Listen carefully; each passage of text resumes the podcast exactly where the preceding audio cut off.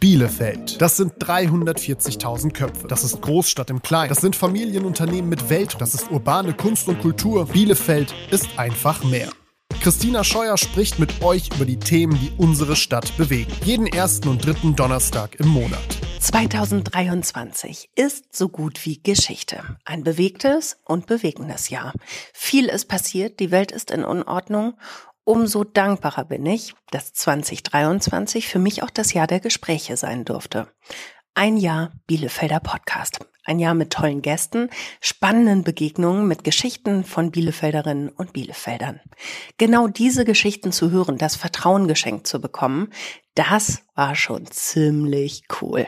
Oder, um es mit den Worten von OWL Maschinenbau Geschäftsführerin Almut Rademacher zu sagen? Das ist ja auch so ein blöder Kalenderspruch, aber der stimmt doch einfach so. Glück wird mehr, wenn man das teilt. Klar ist es schön, sich einen Sonnenuntergang anzugucken alleine oder einen, einen Regenbogen, aber wie viel geiler ist es, wenn jemand dabei ist, den man mag? Und es ging auch schon spannend los mit dem Bielefelder Podcast, ja.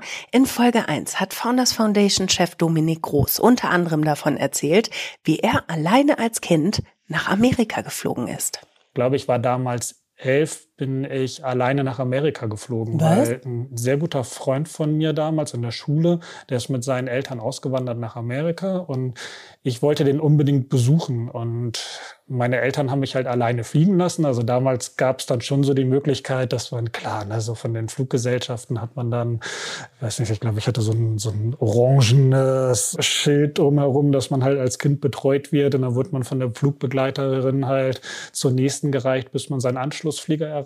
Also war für mich eine wahnsinnige Erfahrung. Und auch mit Vajan Alexander Rumm vom Reise-Know-how Verlag habe ich übers Reisen gesprochen. Dabei steht bei ihm besonders eins im Vordergrund neue Perspektiven einzunehmen und auch mal die eher unangenehmen Seiten zu betrachten. Ich halte diese Erfahrungen, muss man sagen. Ich bin ja dann eben auch nicht zum letzten Mal in Asien gewesen. Ich war nochmal zwei Monate hier, nochmal drei Monate da, nochmal ein halbes Jahr ähm, und habe eben immer wieder versucht, ganz, ganz viel zu sehen und auch eben dahin zu gehen, wo es nicht so schön ist und wo es quasi wehtut, weil ich das bewusst auch immer wieder auffrischen will, damit ich das nicht vergesse. Also es ist ein aktives für die Dankbarkeit arbeiten. Die Veränderung der eigenen Perspektive und über den Tellerrand schauen war auch im Gespräch mit dem Chef der Bielefelder Handwerkskammer Jens Prager ein großes Thema.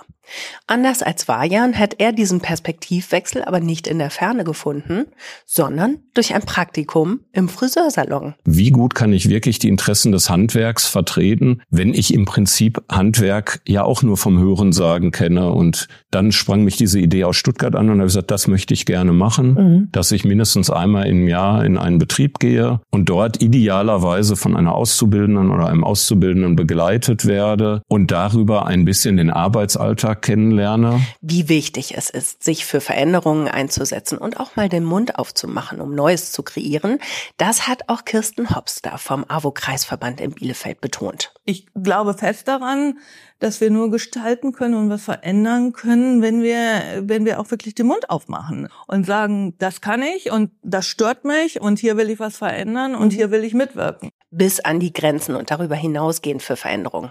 Das hat das Bielefelder Urgestein Wolfgang Lohmeier sich auf die Fahne geschrieben. Wenn man Macher sein will, dann muss man machen und da muss man auch bis an die Grenzen gehen. Ich führe diese Diskussion relativ häufig auch mit Behörden, wo, wo, ich dann sehr oft höre, geht nicht, das geht nicht, das geht nicht und das geht nicht. Geht nicht gibt's bei Ihnen nicht, ne? Nee. Doch woher rührt dieser Ansporn, sein Bestes zu geben, den extra Schritt weiterzugehen? Für Podcaster Philipp Fleiter eine ganz klare Nummer. Wenn dann wirklich nur eine einzige Person, so wie ich das gerade geschildert habe, irgendwo ein 16-Jähriger in, keine Ahnung, Hiddenhausen, in einer äh, konservativen Umgebung, dadurch dann den Mut hat, zu seinen Eltern zu gehen, zu sagen, hey, ich bin übrigens schwul. Wie toll ist das? Also was für einen positiven Einfluss man dann, wenn es nur auf diese eine Person mhm. ist, das ist ja viel mehr wert als irgendwie äh, 600.000 neue Abonnenten, weil das ja wirklich life-changing ist. Mhm. Auch Instagrammerin Laura Czepinski fiel es sehr leicht, darauf eine Antwort zu geben. Dieses Gefühl von Freiheit und jeden Tag aufzustehen und das zu machen, was man liebt, das ist unfassbar viel wert. Da kann ich mich nur anschließen und sage Danke für ein tolles Jahr Bielefelder Podcast. Wir hören uns 2024. Ich freue mich drauf. Bielefelder der Podcast für Stadtmenschen.